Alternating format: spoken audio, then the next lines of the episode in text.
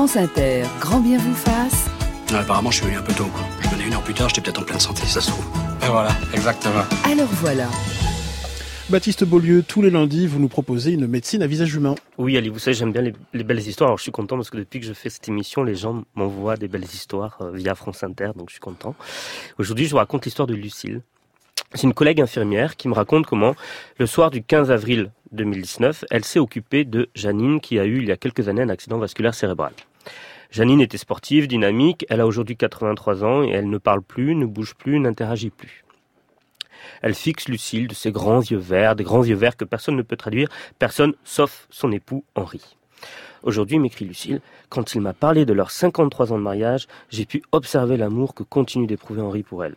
Henri est paisible, il évoque avec l'infirmière tous leurs souvenirs, l'histoire de sa rencontre avec Janine, puis de leur premier rendez-vous, puis la fois où Henri l'a demandé en mariage sur le parvis d'une célèbre cathédrale parisienne, quand elle est tombée enceinte, quand il est devenu papa, quand ils sont devenus propriétaires, puis les vacances, les coups durs, les deuils, les grandes joies, quand ils sont devenus grands-parents, etc., etc.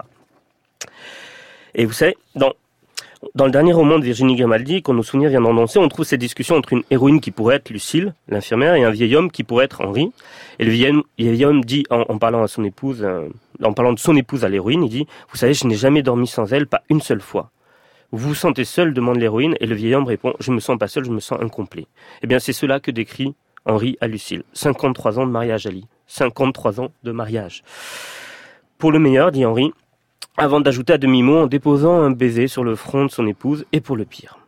La conclusion de 53 ans de mariage, tandis que dehors, en ce 15 avril 2019, dans le ciel de Paris, Notre-Dame brûle. Alors non, m'écrit Lucille, ce n'est pas qu'une triste journée que celle où a brûlé Notre-Dame, c'est une journée qui appelle à vivre, me dit-elle.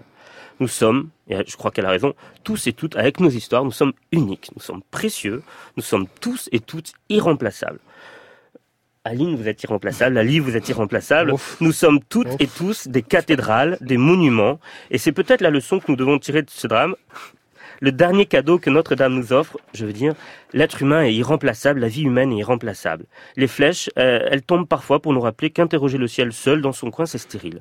Qu'il y a des vivants à côté de nous ici maintenant et que si on peut redresser des murs, on ne peut pas relever les morts et que la vie est belle la chronique de Baptiste Beaulieu à voir euh, en vidéo euh, sur euh, la page Facebook de Grand Mavoufa, sur votre blog, alors voilà, et sur le site franceinter.fr. On pourra admirer une chemise très sobre cette semaine.